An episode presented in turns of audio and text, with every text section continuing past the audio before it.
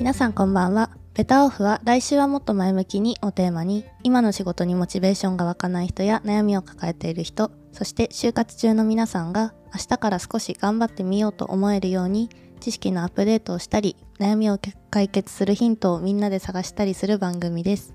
はい、今回12回ですね。よろしくお願いします。お願いします。はい、お願いします。キャスがニヤニヤしてます。ニヤニヤしてる。悩みをかかか解決。気のせいですいやなんか有利が噛んだって話？あいや細かいな、ほんと。12回やってまだうん1、2回しか噛んでない。うん。いや逆に12回やってまだ噛むんだって思っちゃう。いや、やば。結構なプレッシャーで読んでる。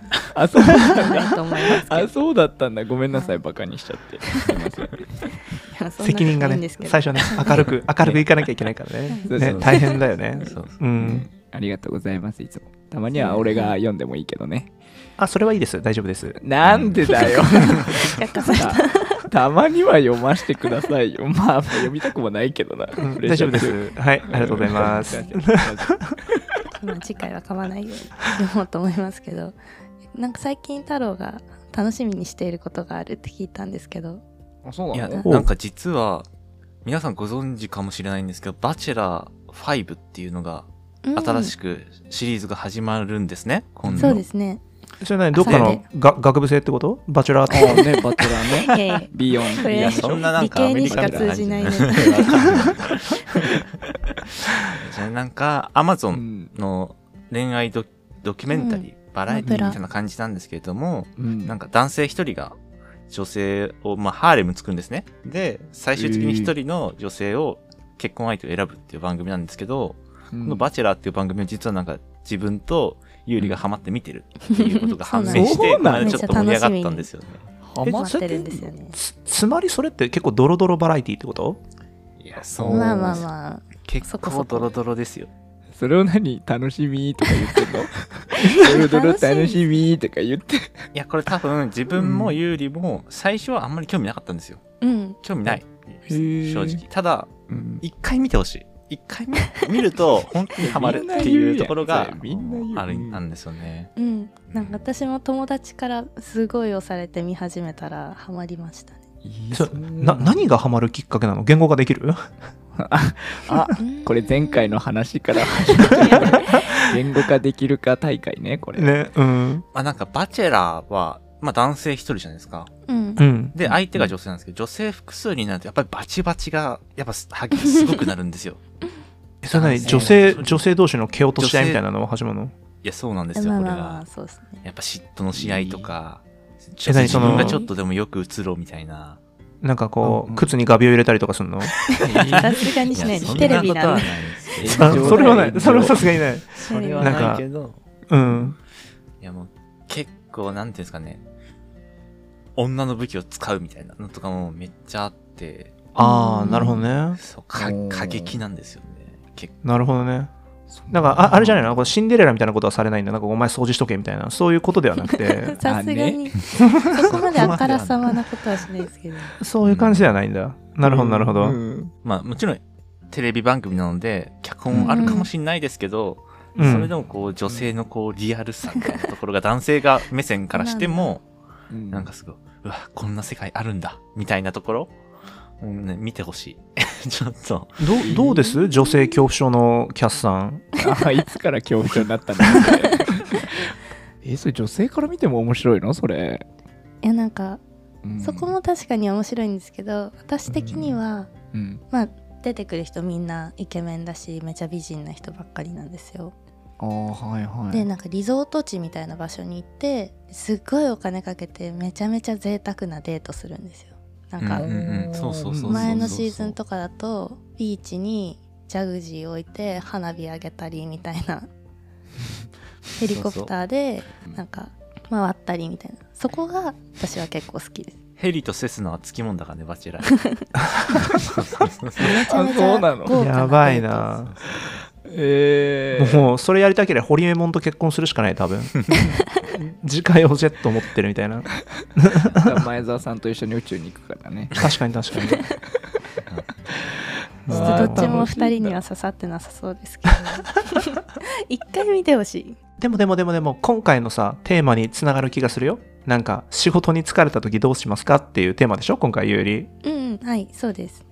あそうそうそう。無理やりつなげていく。まだ、無理やりつなげて結構無理やりつなげていく？いやいやだからみんなもさねこう社会人になってやっぱ疲れるからさやっぱ趣味を見つけてねその一個こう、バチェラーを見てストレスを解消しているっていうのもあるでしょうよ。ね。無理やりじゃないでしょ？ストレス解消。ね。ちょっと無理やりな気がしますけど、今回、はい。仕事に疲れた時、みんなどうですか？みたいな話をしようっていう回ですね。まあでもこれ多分みんなあるんじゃないかな。多分働いて3ヶ月でもなんか仕事疲れたなって思うことって多分ある気がするんですけど。どうどうです？思います？どうですか？太郎、あります？そうですね。つ仕事に疲れたというか、飽きたなはありますね。うん。疲れるというよりかは、やること、特にまあ、最初の3ヶ月なんて研修が多いですから、うん。まあ、インプットの時間じゃないですか。うんううんん。た、だ、しょうもないインプットもやっぱり中にはあるんですよ。あそうでしょうねうんそうそうなってくるとやっぱ飽きたなっていう感情になってきて、まあ、疲れた、飽きたみたいな時間は結構あるなっていうところはあるんで、そういう時自分は諦めて、まあ、最初の方にも話したかもしれないですけど、勉強するようにしてましたね。別勉強。自習、うん自習の時間にしてましたね。あうん。それはあるかもしれない。研修中に。そう。じゃああれだね。一応じゃあ疲れてるというよりかはまだ効率的に働けてるわけだ。結構自分がやりたいーことを。すごいそれは。ね。うん。まだモチベーションあるから。大丈夫そう。それだったら。全然。え、キャスとかどうなんですか？疲れてるかだよね。3時に起きてることが尾を引いてなければいいけど ああねそれで言うとね着いた頃には疲れてるね俺。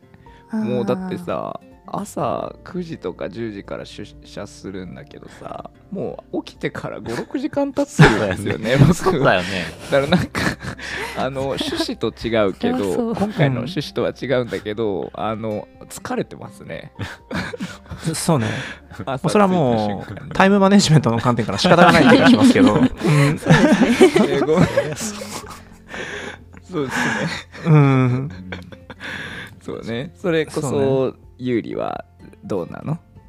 うんそうです最ね私もまだそんなにあもう仕事嫌だなみたいになることはまだないんですけど、うん。なんかやっぱ基本リモートなんでたまに外出一日外出とかで仕事して帰ってくるとあもう今日疲れたなみたいな時はありますね。体力的な問題ね。結構外に出ないっていう。めちゃめちゃそうか。も普通に体力だったな。体力の問題ね。まあまだそれはあれだね。結構みんなまだ若い若いというかそのまだ経験値がないからうんなんかそういう感じなのかもしれないけど、なんかこう僕の経験の中から一個お話できるなっていうふうに思ったことってやっぱり職場で働くのがもう嫌になっちゃった人ってやっぱ結構いるんですよ。でそれってうん。結構現代だからの話題かなっていうふうに僕個人としては思ってるんですね。うん。そうどういうことかっていうとアナログの時代からデジタルの時代になっていろんな情報にタッチできるようになってきました。今の時代って、だから、うん。例えばですけどインスタグラムツイッター TikTok いろんなツールがあると思うんですけどなんか世の中すごい楽しそうな人しかいないんじゃないかって錯覚したことってないですか、まあ確かにインスタグラマーとかすごいですもんね。もうそう。毎毎日のように海外行ってるみたいな人もいますもんね。そうそうそうそうそう。なんか世の中ってなんかこう80億人ぐらい今人がいてあの世界全世界だと80億になったっていうニュースが多分去年出てたと思うんですけど、うん。そういう風な人口がある中の多分皆さんのフォロワーって数百じゃないですか。うんでその数百の人を見てみんな幸せだっていう風に思っちゃうんですよ人間って今の時代って。でしかもインスタグラムっていいことしか投稿しないじゃないですか。なんていうんですか、うん今日骨折しましたって投稿してる人いないですよね ほとんど そんな人って。うんそう、うんだけどなんかそういうのをこう見ることによって自分が特にねこう嫌なことがあってちょっとうつ憂鬱になってるタイミングとかでそういうのを見るとああ周りはいいなってなると思うんですよ。だし例えばうん働いててなんだろうな他の職場ですごいなんだろうな楽しそうに働いてる人とかをこうインスタグラムとかで見ると他の職場がいいなって思ったりしたりとかして自分ってなんか不幸なんじゃないのかなって意外と思いがちなんじゃないかなっていうふうに思うんですよね。うんなので、まあ、まず一個まあそれをそういうふうに思わないようにするためには、まあ、どうするべきどういうふうにするべきなのかみたいなところを一個ちょっとコンテンツとして、まあ、深掘りしたいなっていうふうに思うんですけれど、なんかその皆さんインスタグラムはやってますよねもちろん。うん。はい。やってますやってねます。ん？どどうですか？フォロワーの皆さん毎日楽しそうだなと思いますよね。思いますね。なんか週末とか同期が会社の同期がすごいいろんなとこに出かけてるのとかあげてるんですよ、ストーリーにうん。でなんかそれ見てるとあすごいみんないろんなとこ出かけてるなって思うんですけどよく考えたら多分十何人で、うん。あー。まあでもそもそも上げてない同期のフォロワーだっていっぱいいますし他うん。のはいはいつながってない同期だっていっぱいいるのに同期みんな楽しそうに出かけてるっては思いますね。ね。うんうん。あれすごい不思議じゃないですか。そうん。の職場関連でもそうなんですけど、例えば僕の場合とかだと僕も最近こうインスタを始めていろいろな人を見るようになったんですけど、あのーなんて言うんですかね。すごいなんか出張が多く見えます皆さん。すごい。なんか例えば仙台に出張に来ましたとかあのーなんですか九州に出張に来ましたとか。だから出張に行ったタイミングでやっぱ写真を撮ってあげるじゃないですか、はい。やっぱその観光に行ったみたいな感じで、だからその情報しか発信されないから、うん。なんかすごい楽しそうに働いてるように見えるんですよね。なんか僕の周りが、そう。確かに。でもまあ蓋を開ければ当然なんていうんですか？出張してない時もあればその重たいプロジェクトをやってる時も当然あるんですけど、はい。まあ、そのフォロワーの人数が増えていけば増えていくほど、まあ、変わる変わるなんていうんですかハッピーな報告がインスタグラムでされるので なんかあたかもなんかこう全員が毎日すごいなんていうのお金を使って旅行行ってるんじゃないかとかそのビジネストリップ行ってるんじゃないかみたいな感じにすごい錯誤するなっていうふうには思いましたね。僕は見てて。うん。確かに、うん。わざわざ普通にオフィス行った日にストーリーあげないですからね。そんあれでしょ？だからその自分のさ会社のオフィスこうなんかさーって撮って 今日も仕事だ打つみたいなことをストーリーで上げてる人はいないわけで。いないですね。俺やろうかな。誰もフォロワーいなくなりそうだけど。新 逆にね。そうそうそえでもあれだな。あの僕もまだ始まって数ヶ月ですけどそれこそ同期がなんかちょくちょくやっぱ出張行く子とかいてううんんでやっぱそういうの見るたんびにえー、いいなーってもう行きたいって 思うけどでもほんとさっきの有利と一緒でよくよく考えたらほんとねそんな大して行ってないから。まあまあまあ言ってない。言ってないあ。あそんなもんかみたいな後から気づくよくありますね。なんか必然的にねなんかすごい母数を小さくしてみちゃうよね。なんかね3分の2出張行ってるとか考えるかもしれないけどでも同期ってね、えー数百人いるわけだから数百人分の2とか3なわけじゃないですか。むしろ行ってない方がメジャーなのに。そうそうそう。なんかそういう風にしてなんだろうな自分が不幸せなのではないかとか自分の仕事って楽しくないんじゃないのかみたいな感じでなんかこう思っちゃうケースって僕すごい今の時代多いんじゃないかなとも思うしそういうね話をすると結構悩みを解決してくれる人って結構多かったりするんですよね周りで。うん。だからそのなんだろう原因ってインスタじゃないのとかそこら辺ってあんまり見えてませんでしたっていう風に言ってくれることかも結構いるんですよ。そういう人とかもそう。でやっぱり結局のところその、まあ、何が言いたいかっていうと、まあ、デジタルデバイスっていうかそのデジタルコンテンツとうまく付き合うことによってやっぱり自分のメンタルってうまく保てると思うんですよね。間違いなく、そうですね。ん。そなんか、う、うん、SNS とか使うと、なんか、あたかも広がった、視野が広がったように見えるけど、実際はあんまり広がってないのかなっていうのが、本当に思って、本当に中、ざっくりした抽象的な話になっちゃいますけど、世界規模で見たら、70、80億人のうちのフォロワー何人よっていう話になっちゃいますよそうねで。すね。本当にそうなのよ。そこら辺を考えると全然違う感情になれるのかなって、客観的に見れれば、うん、思うかなと思うんですけどね。うん。僕からすると、まあ、その今アメリカに住んでますけど、まあ、アメリカでもっと視野は広がりましたよ、日本人ってすごい幸せだなってあの、うん。本当に思うし、だから、なんだろう、日本よりも圧倒的に路頭に迷ってる人は多いじゃないですか。でう、んその治安の悪い地域とかだったら、本当にね、銃殺事件とかもすごいあるわけじゃないですか。うんでも、そういう人たちと比較はしないわけじゃないですか。その働いてて不幸せだって思ってる人たちって、うん多分その人たちって全然そのアメリカの例えばその貧困区域とかに住まれてる方々よりは全然幸せだと思うんですよね。ななんですけど、うん不幸せだと思う理由はその例えばデジタルデバイスで例えば YouTube でねヒカキンとか製品とか、そのすごいお金をいっぱい持ってる人たちの生活とかを見てああならないのが不幸せだって思ってるケースもあるだろうしなんかいろいろあるじゃないですか。僕も一生懸命働いてるのにってなっちゃうじゃないですか。ああいうのを見ると。だから、極論言ってしまえば人と比較をしなければ別に何て言うんですかね、不幸せになることもないんですよ。だってそのまあ普通に働いてる以上はご飯も食べれるわけだしテレビも見れるわけだしまうん。あそれなりの生活はできるわけじゃないですか。まあまあまあ、だけど自分より生活が裕福そうな人たちを見つけてしまうからなんかなんだろう自分の職が良くないんじゃないのかとか働くことがあんまりモチベーションがわからなかったりとかそういうのに多分つながってる気がするんですよね。でもそのまあうん。なんていうんですかその原因ばっかり深掘りしてても何も解決しないと思うのであの、まあ、解決策を提示しなきゃいけないなと思うんですけれどもその、今言ったことって常に幸せそうな人しか見てないんですよねだから、うん。ちょっと性格が悪い話になってしまうんですけどその第1話ブルーボトルコーヒーみたいな話にちょっとつながってくるんですけれどねあこれみんな聞いてほしいですね。うん。そう。第1回の。気になった人は第1回を。第1回を品川港南口ブルーボトルコーヒーをテーマにお話ししてますのであの広告ではございませんというところなんですけれど そうね。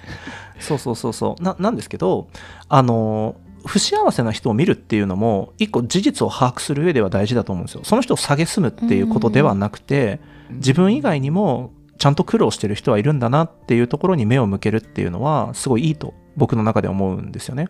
ではい。はい。デジタルの世界だとあまりにもいないんですよ。その不幸せな投稿をしてる人っていうのがあまりにもむ見つけるのが難しいと思うんですよね。うん。うん、なので、まあ、1個おすすめできるし自分もたまによくやるのはその世の中を知るという観点でスターバックスで5時間6時間仕事とか勉強をしてみます、うん。おう。うん、そそうすると何がわかるかっていうと世の中の現実が見れるんですよ。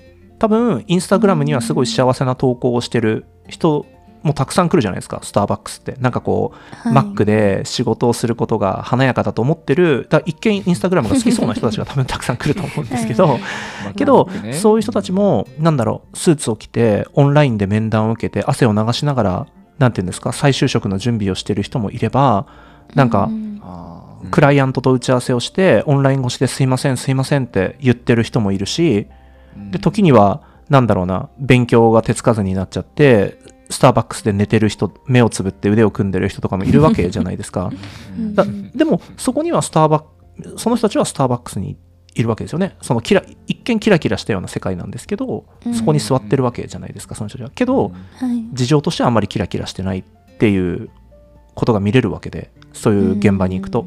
確かに。うんそうだからあまりにもオンラインを見すぎるとそのアナログの世界を全然こう見れなくなってしまうと自分だけが不幸せだっていうふうに思ってしまうのでちゃんと人と向き合うじゃないけどこのアフターコロナの時代だからこそちゃんと外に目を向けて人とコミュニケーションを取るみたいなところを大事にするとあ自分だけ社会人として苦労してるわけじゃないんだみたいな感じでちょっと前向きに感じれるんじゃないかなっていうふうには僕は思いますけどね。皆さんどう思います、うんいや、これ、自分、マジ性格悪い話なんですけど、いいですか、うん。何どうぞどうぞ。インスタグラムで、うん。まあ、結構、こう、キラキラしてる、インスタグラマーの女性の方とかいるじゃないですか。よく、うん。はい。多分いると思うんですけど、何の仕事してんだろうなって毎回思うんですけど、そういう人は、ちょっと自分はちょっと車に構えちゃって、うん。いや、絶対、パパ活だろって毎回思って、見るっていうことにしてい実て、際どうかは。え、そう、実際どうかはわかんないよ。実ちゃんとめ本当に社長なのかもしれないし、めっちゃ偉い人なのかもしれないけど、自分で頑張ってる人なのかもしれないけど、いうん。うんや、絶対パパ活じゃんって思って、こう、車に構えて、インスタを見るようにしてるから、なるほど。あんまり、こう、なんていうかな、うん。羨ましいと思わないっていうところを自分で、そう考えてやってるかな。ちょっと。うん大事大事。大事大事だからそのなんか理由付けは何でもいいんだよね。別になんかそれをなんかこううん。ツイッターとかでなんていうのその わかんないけどこいつパパ活とか言ってなんか晒すと問題になるじゃないですかそれをやるとはい大きな問題になるけど心の中でねそうそう。あの別にこの人も絶対闇があるんだっていうふうに思うっていうのは一個自分の解決策としてはすごいいい方法だと思うしそのインスタを全部鵜呑みにしちゃうのがやっぱ良くないと思うので、それは本当一個の解決策かもしれない。うん。そうですね。他の方はどうですか？うーんなんかそれで言うとなんか今回の話ちょっと逆になるかもしれないんですけどうん、私はその、幸せそうじゃない人を SNS で見つけるんですけどお結構ツイッターヘビーユーザーでアカウント3つ4つあるんですけどおー。インスタ実際の知り合いとつながってるインスタはまあいいとこしか載せないんですよ。うんうん。でもツイッターだとすごいこう病んでる人いっぱいいて本当に。そんそんなついてないことあるみたいな人とか。おお何年も付き合った彼氏に振られてめちゃめちゃ病んでる人とかいっぱいいるんですよ。匿名だから、うん。そっかそっかそっか。そういうのを見ると、うん。あなんかみんな大変なんだなって思いますけどねなるほどなるほどなるほど。それはそれで面白い使い方です。確かに。若干いやなんか俺わかんないけど今心なしかすごい嬉しそうに有利が話してる気がしたけど。いじるね。いじるね。今日だってなことそういう話じゃないです。あそういう話なんでー そうそう。いや俺の勘違いでした、すいません。違いました、うんそう。まあでもでねそういう人もいるってことよねあ、そうそうそうあ、でも、それも一個多分解決策だと思う。プラットフォームを変えるっていうのも一個そうだし、なんかその、まあちょっと性格の悪い話かもしれないけど、その、ツイッターとかで、あのーなんだろうな、裏垢みたいなの一個作って、なんかう、ん病んでそうなやつだけフォローするみたいな。で、その、そいつらのツイツイートを、まあ、見るみたいな。だから極論ではそういうことでしょ、つまりはね。そうん。ああそうかそうかそうだけど、なんかその、いや、それも全然俺一個ありだと思う。けど、なんか僕の性格上ね、なんか、作り話なんじゃないかとか、持ってるんじゃないかって思っちゃうんだよね。ああなるほど。あめっちゃわかりますね。うん。そう、なんか、ツイッター上とかだと、なんか、同情してほしいから、なんていうの、かまつてちゃんがいっぱいいるわけじゃないですか。そういうところで、オンラインだから。だから、すごい不幸なツイートをして、暇つぶしに絡んでもらおうとかっていうのも、もしかしたらあるなって思っちゃうんですよ。やっぱデジタルの世界ってあまりにも匿名性が強すぎて、現実と乖離してる部分がやっぱあまりにもありすぎるなと思うんですよね。けど、うんまあ、そう思わないのであれば、あの、今のツイッターの方法はめっちゃいいと思います。なんかそう、ですね0円でブルーボトルコーヒーゲームできるので、あの、いいかなっていうふうに思うんですけど、その、あれブルーボトルコーヒーゲームっていうのいやいやいや、今名前ついたけど、名前ついてたんだそうそうそう。社会人になってブルーボトルコーヒーゲーム、いい方法思いついたんですけど、やっぱ有給の日に、例えば自分はどっかに遊びに行けるけど、通勤時間に通勤場所に行くっていうのはマジでいいかもしんない。自分だけ、私い服でな。今日休みだけど、みたいな。え太郎さちょくちょく性格悪いよね そう。それは俺好きなのよあるなって太郎のそういうとこそれろは思いつかなかった。うんね思いつかなかったな。マジですか？まあ、まあでも、間違いなくあの、1話の言い方と同じ言い方で言うけど、ちょっと勝った気するよね。それやるとね。なんか聞いたことあるセリフだなそれ うん前も言ってたなそうね。そんな感じはする。そう。だから、まあその、ごめんね。話がちょっとそれちゃったんだけど、だから、僕はあの、なんだろうな、その、オンラインの匿名性の強さで、本当に不幸なのかってちょっと勘ぐっちゃう部分がどうしてもあるから、だから、まあ僕は結構現地に行きますね。その、アフターコロナの時代だし、今はだったらカフェで勉強もできるはずなんですよ。だから、そうそうそうそう。だから実際に見に行くみたいなことは、まあちょっとおすすめだし、その今のね、若い子たちは結構デジタルで済むんであれば、そういうなんていうの、不幸な人たちを少し見てみるっていうのも、もしかしたらバランスを取るっていう意味ではすごいいいかもしれないね。あの、うんもうなんつうの、統計的にって言い方はちょっと変かもしれないけど、あまりにも多分幸福な瞬間だけを見すぎてると思う。今の子たちっていうのは。ん。うんうん。そう、そんな気がします。うん。うん。確かうん。に私はもう本当に何も思わず素直に大変だなって思いながら見てたんです。いや、めっちゃいい、めっちゃいい。あの、うん。それができるのが多分一番コスパいいから、0円だし。うん。あとはなんか、その、まあ、キャスとかって、やっぱりすごい受験勉強とかもそうだけどさ、資格勉強とか今してるじゃない？で、うん。あれをやってると、なんだろうな、まあ、資格取得ってさ、1日でどうにかなることじゃないじゃん。結構長く勉強しなきゃいけないと思うんだよね。うんだけど、まあ、その間にこう、インスタとかでさ、今日飲みに行ったぜ、ウェイみたいなやつとかさ、今日みんなで富士急行ったぜ、ウェイみたいなのとか見るとさ、はーんって思うでしょ？いや毎日なってますよ。毎日なってますよ本当。でもなんかそういう時はあー俺も俺も性格悪いのかもしれないけどなんかあいつら生産性ないことしてるしなーって思って自分を上げる。性格悪い。いやそう自分を上げるっていうね。あでもだから、ねさっきの話と一緒かな。相対的に見てなんかあ自分偉いなみたいな自分頑張ってるなっていう気持ちをいかに作るかっていうことを僕はずっと考えてますね。う、ん。自分の中で納得いけば何でもいいですからね、そうそうそうそうそう。納得いけば OK、うん、ちゃんとどうだろうと。多分そういうこと言ってる俺が一番つまんない人間なんだよなっていうのはまあ一番知ってるんだけど。いやいやいや。誰もそんなことは言ってないし思ってないですけど。あ本当？うん、うん。そこまでは言ってないよ、あ本当？うん。そこまでそこまでは言ってないけど えでもそうです。伊藤さんが言ってたみたいにそう本当に辛いから受験勉強とか資格勉強とかしてる時は、そうねそういう時はなんか結構自分って偉いんだなっていう気持ちになれることを何かしますね。うんうんうん。あとはなんだろう自分と同じベースラインに立ってる友達を作るのがいい気がしててあそれだからインスタグラムムとかツイッターもそうだけどなんか勉強赤とかあるじゃないですか。ああありますね、だからなんか多分勉強赤とかを作る人たちがいる理由も多分そういうことだと思うんですよね。あまりこうんう幸せすぎず同じ苦労をしてる人たちをこう見るとか自分より大変そうな人を見るっていうのはやっぱうん。すごいやっぱ大事なことなのかもしれないですよね。あれもだってモチベーション保ってる理由じゃないですかあの人たちが、はいはい。間違いないですね。なんか前もちょっと話したかもしれないんですけど、なんか自分今お友達と勉一緒に勉強できる環境にあって、お友達の方が難しい資格というか、にちょうん。チャレンジしてるので、うん。もううんその子の方が絶対大変だから、うん。うん。それについていけば自分もまあ、勉強してる、できる、モチベーションが保ってるかなっていうところもあるので、やっぱそういった面では友達とか、すごくいいモチベーションの材材料って言ったらあれですけど、うんうん。なるうん。なるなと思いますね、すごく。うん。うん、だからもう本当にそれはなんていうの働くっていう観点もそうだし勉強っていう観点もそうだけどもうあまりなんかこう自分だけが不幸だって思うわけじゃなくてそのなんか自分と同じ目標を持ってる人とか時にはねちょっと性格悪いかもしれないけど自分よりちょっと苦労してる人をデジタルな世界でもいいし、アナログな世界でもいいしやっぱりそれをやっぱ一回目の当たりにすることはやっぱ大事で。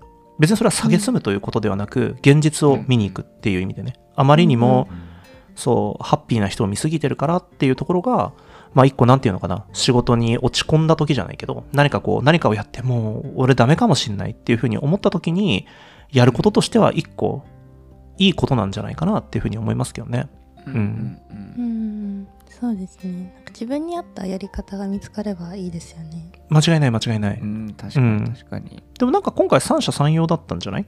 なんか、うん。太郎は車に構えるっていうのがあるし、はいね、有利はツイッターでね、そのデジタルな世界で解決させるっていうところももちろんあっただろうし。で、僕はね、僕でその現地のスターバックスに行って、いろんな経験をされてる方がいるっていうのをまあ見るっていうので、で、キャス自体は、俺偉いと。自分で自分を褒め続けると。いう、そうそうそう、まあ三者三様面白かったかなと思うんですけど、やっぱりセルフマネジメントがやっぱみんなできてますね。ちゃんと。自分でどうするべきなのかみたいなところがね、やっぱりあると思うので、まあその、まあ今回4、4種のやり方があったと思いますけど、まあなんか自分に合ったセルフマネジメントの仕方を見つけてもらって、自分だけじゃないと、不幸なのは、みんないるんだっていうところをまあ思ってもらえると少しね、明日からのモチベーションも湧くんじゃないかなと思いました。うんそうですね。リスナーの皆さんにもぜひ自分に合ったやり方を見つけてもらえればなと思います、ね。はい。じゃあ今回こんなところでこの番組は Spotify、Apple Podcast、Google Podcast、Amazon Music で配信しています。毎週水曜日と日曜日の夜に配信しておりますので皆様お聞きください。それではまた次回。バイバイ。バーイ。バ